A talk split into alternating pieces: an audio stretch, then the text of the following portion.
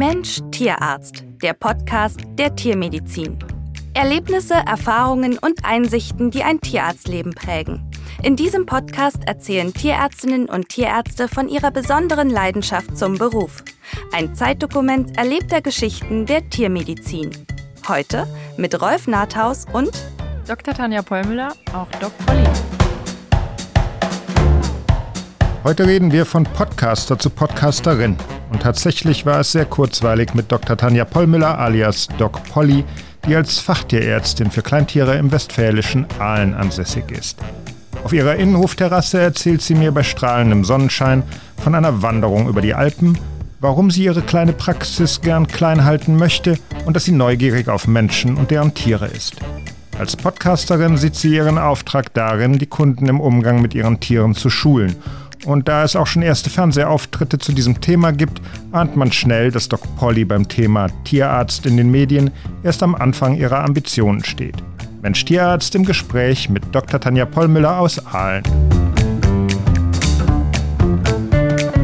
Tanja, du bist Fachtierärztin für Kleintiere und führst zusammen mit zwei tiermedizinischen Fachangestellten eine Kleintierpraxis mit Terminsprechstunde im westfälischen Aalen. Und eine Auszubildenden, genau. Das ist jetzt die ganz sachliche und nüchterne Version eines Tierärztinnenalltags, wie es ihn vielfach gibt. Aber du hast deinen Aktionsradius enorm erweitert. Da kommen wir später im Detail rauf. Und zwar um einen Podcast, der sich an Tierbesitzer richtet und um die Teilnahme in einer RTL-Abendsendung demnächst mit dem Titel Top Dog Germany. Das hört sich ein bisschen nach Heidi Klum an, ist es aber nicht, oder? Nein. da geht es null um Schönheit. okay, wirst du uns gleich äh, aufklären. Aber bevor wir auf das alles zu sprechen kommen, interessieren mich zwei viel banalere oder bescheidenere Themen vorweg. Du hättest nach der Fachtierarztausbildung auch in der tierärztlichen Klinik anfangen können, um Oberärztin zu werden und bei passenden Konstellationen Partnerin zu werden. Hm. Aber warum bist du diesen Schritt allein in die Selbstständigkeit gegangen? Okay, wie viel Zeit haben wir für diesen Podcast? Schieß los, ich wirke dich ab. Ja, also das war ein Entwicklungsprozess, äh, der wirklich, also wenn man das, wenn man da zurückspulen würde, hätten 90 Prozent meiner Kommilitonen gesagt, die macht sich niemals selbstständig, weil ich das auch immer gesagt habe. Also ich bin ja schon eher ein bequemerer Mensch und möchte gerne abends Feierabend haben und ähm, nicht mehr mit meinen Gedanken so viel in der Arbeit hängen, weil ich die Freizeit liebe, obwohl ich knapp an der XY-Generation äh, rein vom Geburtsdatum vorbeigeschraubt bin, kann ich da aber ganz gut mitmischen mit dieser Work-Life-Balance oder dass man das haben möchte. Und ja, der Wunsch ist dadurch entstanden, dass in jeder Arbeitsstelle irgendwo immer ein Kompromiss war. Also ich habe ja auch viel in Tierkliniken gearbeitet. Ähm, das geht über lange Arbeitszeiten, zu wenig Pausen, ähm, irgendwann dann auch mangelnde Weiterbildung in den Tätigkeiten, die man gerne machen möchte. Also ich hätte gerne nach dem Facharzt für Kleintiere noch einen für Chirurgie gemacht, habe dann aber in der jeweiligen Tierklinik nicht die Möglichkeit bekommen, die OPs zu machen, weil da noch Oberärzte über mir waren. Dann gab es fachliche Diskrepanzen, wo man dann irgendwann gesagt hat, in dem Maße, was die Professionalität betrifft oder auch die Hygiene betrifft, kann ich so nicht weiterarbeiten. Ähm, das Einzige, wo ich wirklich sagen muss, wo ich nie drunter gelitten habe, waren jetzt irgendwelche persönlichen Dinge. Also ich habe äh, eigentlich nur coole, nette, tolle Tierärzte um mich gehabt. Wo, da hätte ich jetzt nie gesagt, deswegen habe ich mich selbstständig gemacht, weil das alles Idioten waren. das kann man nicht sagen, nein. Ähm, ja, und dann irgendwann habe ich gedacht, irgendwo ist immer ein Haken und kannst du das nicht vielleicht auch selber? Und dann habe ich diesen riesigen Schritt getan, den ich tatsächlich nie für möglich gehalten hätte. Ist es eine Praxis, die du übernommen hast oder hast du die aus dem Nichts raus hier in Aalen? Nee, aus dem Nichts raus. Auf den also, Weg gebracht. Ich hatte vor, ein Inventar zu kaufen, das war mir dann aber zu teuer und auch zu viel Klump dabei, was ich dachte, was ich gar nicht brauche. Und dann habe ich gedacht, jetzt machen wir es ganz oder gar nicht gescheit. Von vorne bis hinten alles Picobello neu, alle Geräte, die ich haben will. Und dann, ja, hat die Bank erstmal geblutet. Wenn du in dein Semester zurückschaust, du hast eben die ähm, Haltung schon angedeutet. Wie, wie war da die Einstellung zu dem Thema angestellt, selbstständig? Also bei denen hatte ich eher so das Gefühl, dass das so eine Verwirklichung des Traums ist, so ihr eigenes Baby aufzumachen. Und das war es jetzt bei mir nicht. Also ich wollte eigentlich wirklich nur meine eigene Arbeitsstelle mir so gestalten, wie ich sie gerne hätte. Es war jetzt nicht so, dass ich sage, oh, ist mein Traum, eine Tierarztpraxis zu haben. Sondern eigentlich eher der Traum, die Tierarztpraxis zu haben oder meine Arbeitsstelle, wie ich sie mir vorstelle. Du bist jetzt wie lange schon in der Selbstständigkeit? Knapp fünf Jahre. Ja. Und hast ja viele Aktivitäten rechts und links schon angedeutet. Darüber in den letzten fünf Jahren die Praxis weiterzuentwickeln im Sinne von wachsen lassen, sich auf diese Praxis zu fokussieren. Sind es die anderen Interessen, die du noch hast, jenseits der Tiermedizin, die sagen, ich will das hier gar nicht so äh, forcieren? Oh, gut, dass du das mit dem Wachsen ansprichst. Also man kennt ja viele, die wollen immer größer, schneller, weiter, mehr, mehr Behandlungsräume, mehr Tierärzte. Und das ist ja so mein absolutes Grauen. Also ich habe von Anfang an gesagt, dass das eine ganz kleine Praxis bleiben soll, auf persönlicher Basis, aber hohem Standard der Tiermedizin. Und ähm, ich will gar nicht da jetzt noch viel mehr äh, Kunden oder viel mehr Tierärzte oder viel mehr Räume oder ein größeres, größere Praxis haben. Das ist überhaupt nicht mein Ziel. Willst du Zufriedenheit in deiner Arbeit, so wie du sie dir gestaltet hast? Ja, genau mhm. so. Die zweite banale Frage. Und zwar ähm, aufmerksam geworden auf eine äh, Randnotiz aus einer Pressemeldung zu dir und einem deiner beiden Hunde, den ich ja eben kennengelernt habe, den du aus einem Versuchslabor übernommen hast. Beide, ja. Mhm. Beide. Und dann bist du mit beidem oder mit einem über die Alpen gewandert. Genau. Gab es dafür einen Auslöser? Meistens äh, gibt es Impulse für solche Aktionen oder war einfach das Auto kaputt? Nein, nein, nein. Das Auto hat uns ja zum Beginn der Reise hingefahren.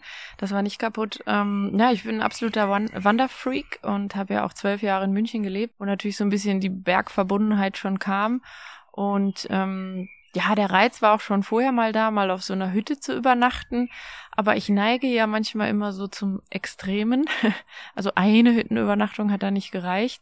Es kam dann halt so, dass wir auf jeden Fall einen längeren Weg laufen wollten. Es gibt Menschen, die laufen den bekannten Jakobsweg, um irgendwie zu sich zu finden, bei sich zu sein, zu laufen, zu laufen und irgendwann nichts mehr zu denken oder auch alles zu denken, wie man das immer beschreiben möchte. Aber der Jakobsweg geht halt leider nicht mit Hund oder sehr schwer, weil man da äh, nirgendwo übernachten kann. Und äh, ja, da mich die Berge eben dann doch mehr reizen als nur Strecke, habe ich das gedacht, das kann man verbinden. Und ähm, eine liebe Schulkollegin von mir, auch meine Zahnärztin, hat das eben äh, mit ihrem Kind gemacht. Und da habe ich gedacht, Mensch, das ist ja mega cool, die Alpen überqueren mit Übernachtung und ähm, das muss doch auch irgendwie mit Hund gehen. Und da habe ich eben über Recherche im Netz ein Ehepaar gefunden, die darüber auch ein, ein schönes YouTube-Video gemacht haben, eine halbe Stunde lang und auch ein Buch geschrieben haben und denen bin ich so ein bisschen gefolgt. Und dann habe ich äh, begonnen, diese Reise zu planen, ja. Dann ging's los. Wie lange warst du unterwegs? Ein bisschen gesplittet leider, zwei lange Wochenenden, weil ich ja die eigene Praxis habe. Da kann man ja nicht mal sagen, tschüss, jetzt bin ich vier Wochen weg. und dann nochmal zwei Wochen am Stück. Und wir sind eben in München losgelaufen und wollten eigentlich bis nach Venedig laufen, haben aber es nur bis zur Mitte der Dolomiten geschafft. Was heißt nur, sind auch, also insgesamt dauert dieser Fernwanderweg von München nach Venedig 555 Kilometer und wir haben knapp über 400 geschafft in der Zeit. Was hast du erlebt mental? Man beschreibt ja immer, dass äh, man in einen meditativen Trott gerät. Ist dir das passiert? Bist du an den Punkt gekommen bei, ja. bei dieser Zeit? Ja. Ja. Ich bin, glaube ich, an alle Punkte gekommen. An Punkte, ich will nicht mehr, ich kann nicht mehr. oder ich habe Hunger, ich habe Durst, ich will schlafen. Ähm, oder geht's meinem Hund noch gut? Dem ging's aber immer blendend.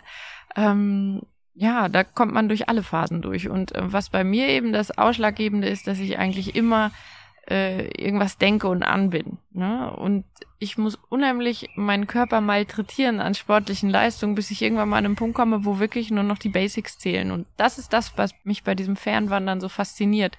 Denn du bist einfach nur froh, wenn du irgendwann abends ankommst und was zu essen hast und einen Schlafplatz. Dann, dann, das ist das, was wirklich wertvoll ist. Und du freust dich über ein, ein Stück Brot mit Käse drauf. Das kann man hier im Alltag, hält man das nicht für möglich. Ja, wenn du da so eine Anstrengung hinter dir hast und auch äh, deinen Tagesbedarf schon verbraucht hast. Hast du mit deinem Hund geredet unterwegs? Ach, das mache ich ja immer.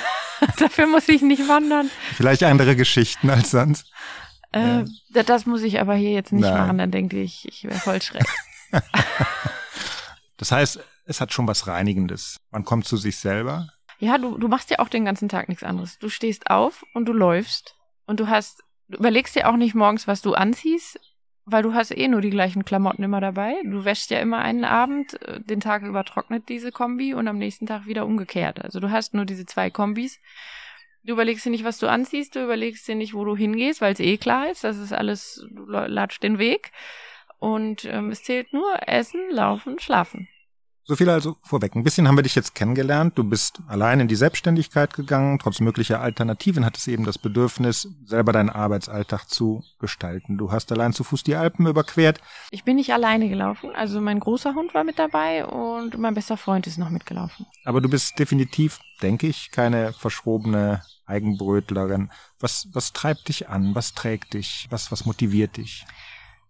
Hm, das ist eine interessante Frage mich treibt eigentlich eine Kombination aus, ähm, aus ganz viel Faszination, Menschen kennenzulernen, Abwechslung, zu helfen. Ja, das ist, äh, hat mich noch nie jemand so gefragt, aber diese Kombination klingt ganz spannend.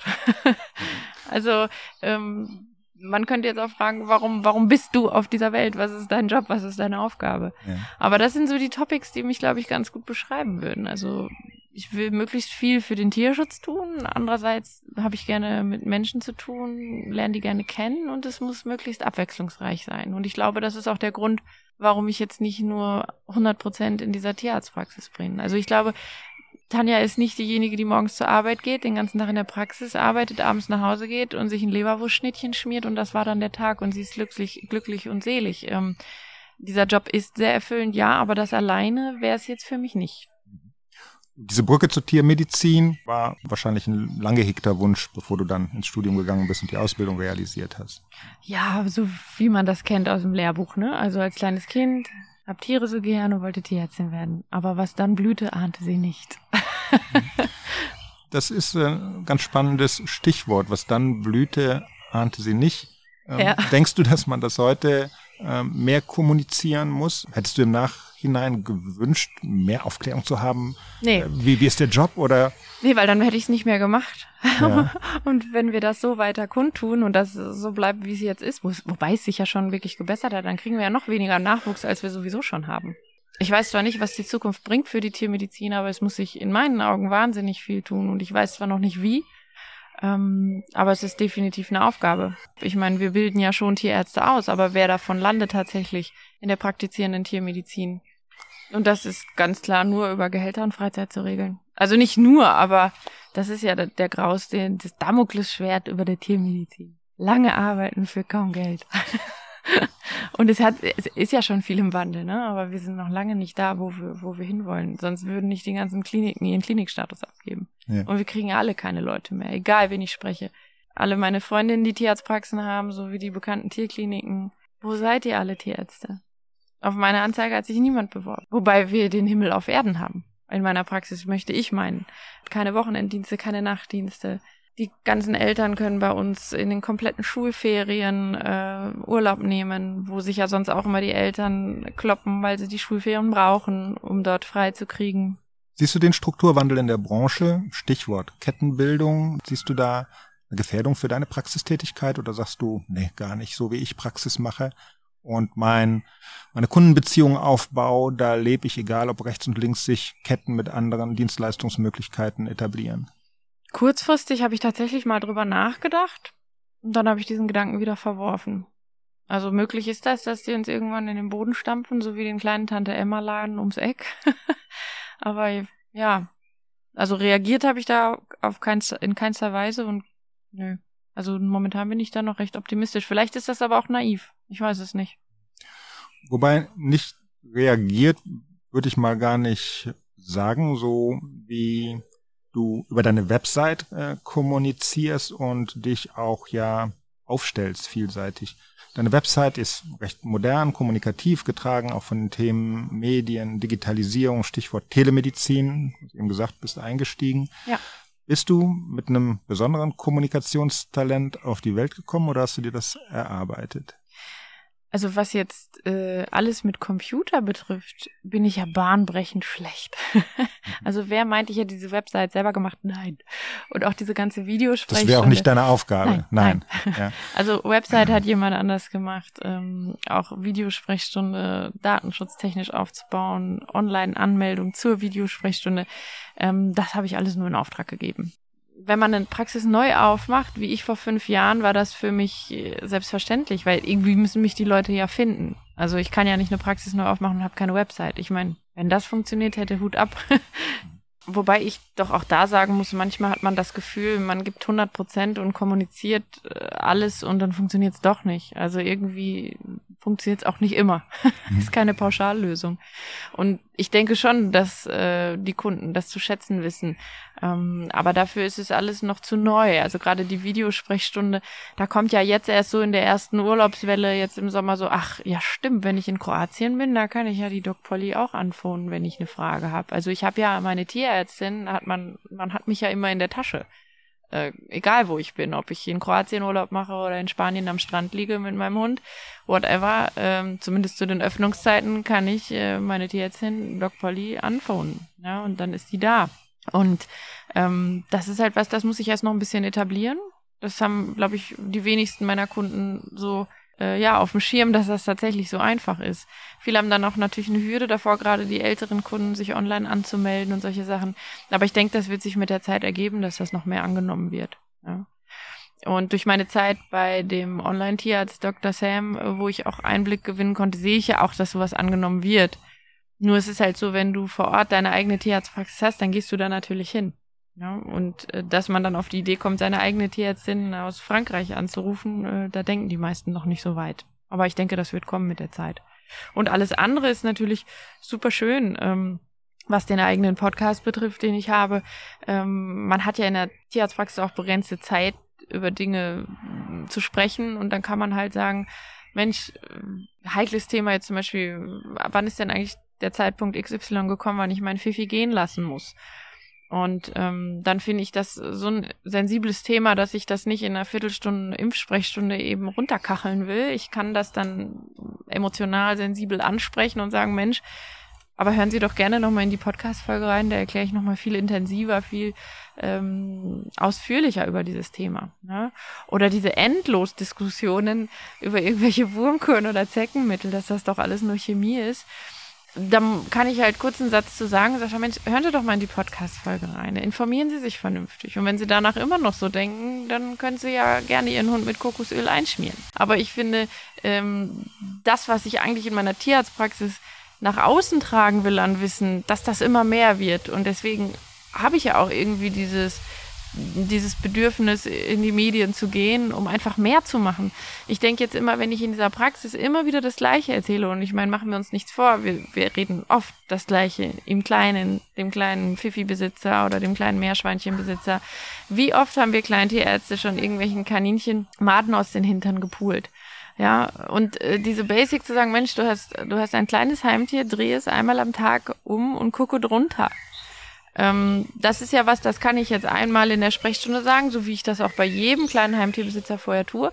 Aber wenn ich das einmal im Fernsehen mache und das Tier umdrehe und zeige, wie das aussieht, wenn man es nicht macht, und das sehen eine Million Menschen, dann habe ich viel mehr erreicht. Und das ist gerade so der Sprung, den ich in meinem Kopf habe, dass ich nicht nur in meiner kleinen Tierarztpraxis immer wieder das Gleiche erzähle und immer nur Einzeltierbesitzer erreiche, sondern dass ich über die Medien wie Podcast ähm, hoffentlich bald auch mal ein Buch oder ähm, Fernsehauftritte, kann ich so viel mehr erreichen. Und genau das passiert auch. Also ich habe ja auch in der Show Wir lieben Tiere bei RTL ähm, Analdrüsen in der Show ausgedrückt und habe halt vorher zeigen lassen, wie das aussieht, wenn der Hund auf den Popo rutscht.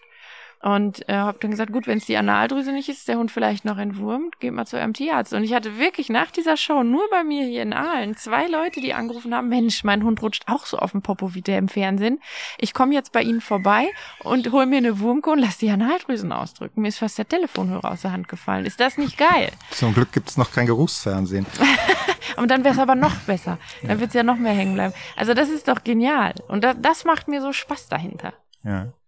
Hat sich daraus Kundenakquise gegeben aus diesen medialen Aktivitäten, Podcast, Fernsehen? Das würde ich gar nicht überbewerten, aber du quatscht ja auch nicht mit jedem Neukunden, warum bist du denn jetzt hier? Ne? Ja. Also möglich durchaus. Ich weiß von ein, zwei, dass sie von irgendeiner Bekannten gehört haben, die hätten mich im Fernsehen gesehen und der, der Hund ist irgendwie immer noch nicht genesen, jetzt geh doch mal zu der hin. Also das ist schon passiert, aber ich würde jetzt nicht sagen, dass sie mir jetzt seitdem die Hütte einrennen. Will ich auch gar nicht. Ich will, mhm ganz normal mein Klientel, dass ich das versorgen kann und alles persönlich und gut bleibt. Es muss jetzt nicht sein, dass ich noch acht Tierärztinnen einstelle und dann vorne die Schlangen entstehen.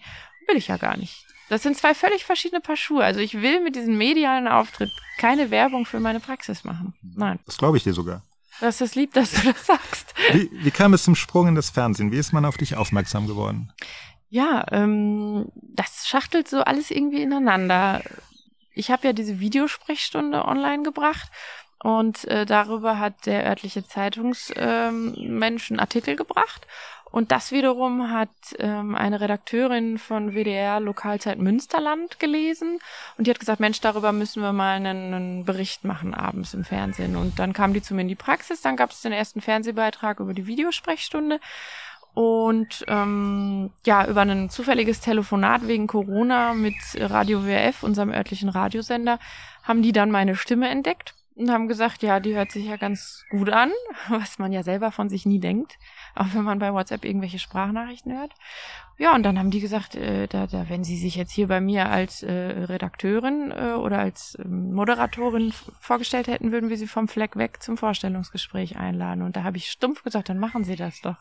Und zwei Wochen später saß ich bei Radio WF im Aufnahmestudio, haben wir Aufnahmen gemacht und dann haben wir überlegt, was wir jetzt so zusammen machen können, weil eine Stelle als ähm, Sprecherin hatten sie gerade nicht zu besetzen. Und dann haben wir, hat er gesagt, wir machen einen tiermedizinischen Podcast. Und ich gesagt, super, geil. Dann habe ich erst mal zu Hause gegoogelt, was ein Podcast ist. Kein Scheiß. Ich wusste, also ich hatte das schon mal so ein bisschen gehört. Beruhigt mich. Also es ist wirklich peinlich, aber es ist tatsächlich so, als mir vorgeschlagen wurde, Doc Polly machen wir einen Podcast, wusste ich nicht so genau, wie das eigentlich funktioniert. Ich habe mir das angeguckt, habe gesagt, geil, habe ich Bock drauf, machen wir. Und dann haben wir damit gestartet. Und ich denke, der Podcast ist in den Medien, dieser Fernsehbeitrag war in den Medien das mit den Videosprechstunden, da ploppen ja bei Google so ein paar Zeitungsartikel auf, whatever. Und das alles muss dazu geführt haben, dass mich die Castingfirma aus Köln ähm, für diese Show Wir lieben Tiere gefunden hat. Wir lieben Tiere ist äh, eine Haustiershow gewesen, die 14 Uhr nachmittags auf RTL lief, werktags immer für eine Stunde. Und da war ich Teil eines vierköpfigen Expertenteams. Und das lief für vier Wochen insgesamt. Das neue Format, was jetzt im Juli beginnt, Worum geht's da? Ja, das ist noch verrückter. noch viel größer, noch viel aufregender für mich. Ähm, Top Dog Germany ist ähm, ja so ähnlich wie Ninja Warrior. Ninja Warrior kennt man auf RTL, ist ja eine Sportsendung, wo Menschen durch ein Parcours laufen. Moderiert von Frank Buschmann und Jan Köppen, ähm, die während des Parcours kommentieren und eben von Laura von Torra, die äh, nach dem Parcours immer einen Talk mit den Sportlern hält. Und die sind dann auf mich zugekommen und haben gesagt, sie möchten so eine Show, so eine ähnliche gerne mit Hunden machen. Und äh, ob, aber sie bräuchten dafür noch eine Tierärztin, ob ich nicht Lust hätte, da mitzumachen. Und das war natürlich eine Riesengeschichte. Ne? Machst du die Eingangsuntersuchung oder kommentierst du es aus, aus Tiergesundheitssicht? Was ist deine Aufgabe da? Ja, meine Aufgabe ist da generell ähm, während der Läufe äh, auf den Tierschutz zu achten, dass da alles gut läuft. Äh, ich habe aber noch Unterstützung von einem Kollegen am Set, der auch äh, direkt unten ähm, parallel quasi mitläuft. Ich sehe das Ganze über die Kamera, weil ich in einer Top Dog Lounge sitze. Das heißt, ich sitze mit den Tierbesitzern, die zu der Familie gehören und fieber mit den Läufen mit. Wie man das so von äh, The Voice Kids oder so kennt, dass Mama und Papa draußen stehen über den Fernseher mit einem Moderator zusammen mitfiebern. Und das ist da quasi äh, meine Position, dass ich halt mit den Familienangehörigen die äh, Parcours mit anschaue und ähm, ja, mich mit denen freue und anfieber und eben natürlich auch mit Argus-Augen schaue, dass da alles mit rechten Dingen zuläuft. Und ähm, ja, die medizinische Seite ist, dass ich natürlich, wenn bevor die in den Parcours gehen, auch manchmal so kleine Talks halt mit den ähm, Tierbesitzern habe. Und die Tiere sind dann auch mit bei mir in der Lounge, genauso wie meine Hunde, die sind auch immer durchgehend mit dabei. Ähm, und dann gibt's so kleine Talks und dann gehen die auf in den Parcours. Wie ordnest du das Thema Fernsehen ein? Nimmst du es mit, solange es läuft oder solange naja, du gefragt bist, die Branche ist schnelllebig, sagst du, es macht mir jetzt Spaß, also mache ich das jetzt. Ja, definitiv. Also ähm, ich würde jetzt nicht alles machen. Also es ist schon immer wichtig, dass ähm, der Tierschutz und die Wissensvermittlung im Vordergrund steht. Das muss schon irgendwie auch Hand und Fuß haben. Wenn gedreht wird, machst du deinen Laden einfach zu? Nein, auf gar keinen Fall. Ah, das hat sich wirklich immer gut ergeben, weil die Dreharbeiten wirklich äh, auch oft am Wochenende sind oder jetzt für Top Dog über ein Feiertagswochenende. Und ich habe ja noch äh, eine tatkräftige Kollegin, die mir ein bisschen mithilft, die dann auch mal da ist. Und ähm, aber da habe ich wirklich super Glück gehabt. Also auch wenn wir dienstags hatten wir bisher immer nur einen halben Tag offen, dass das dann auch an Sonntag mal fällt, ein Drehtag. Ähm, also ich möchte meinen, meine Kunden kriegen das eigentlich gar nicht mit, dass ich äh, dann auch mal nicht da bin. Gab es trotzdem Reaktionen von Kollegen? Ich glaube, ähm, Tierärzte sind da nicht die einfachsten Kumpels. Also von denen, denen, von denen ich Reaktionen bekommen habe, waren sie durchweg positiv, aber das sind auch halt alles meine Freunde, ne? Und ähm, die haben sich mega gefreut und, und haben auch da mitgeholfen, das zu teilen in den Social Media und so.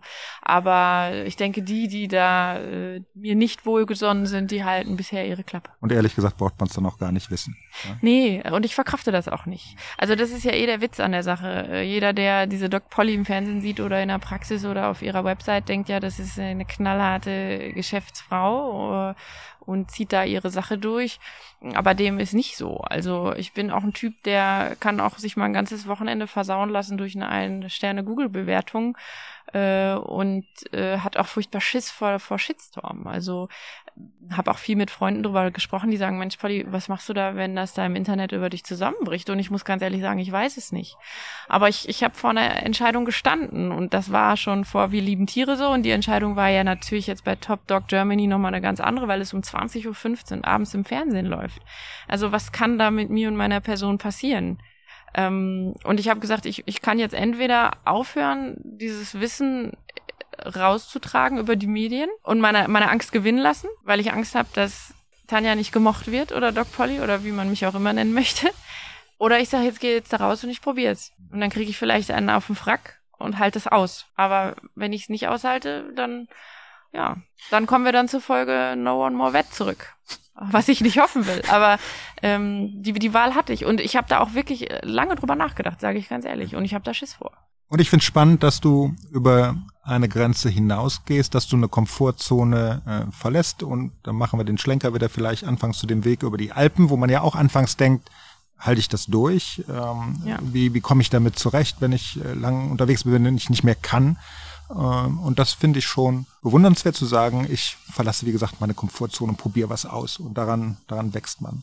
Wir wünschen dir ganz viel Erfolg bei deinem neuen Format, bei allem, was du machst, dass du deine Botschaft, was das Thema Tierhaltung, gesunde Haltung von Hund, Katze, dass du es auch auf diesem Weg neben der klassischen tierärztlichen Tätigkeit an die Leute bringst. Ich glaube, das ist das, das Wichtigste und das ja. ist das, was dir am Herzen liegt. Absolut. Und danke dir für das Gespräch. Ja, ich danke, dass du mich eingeladen hast. Äh, bin ich ganz entzückt drüber. Vielen, vielen Dank. Dankeschön.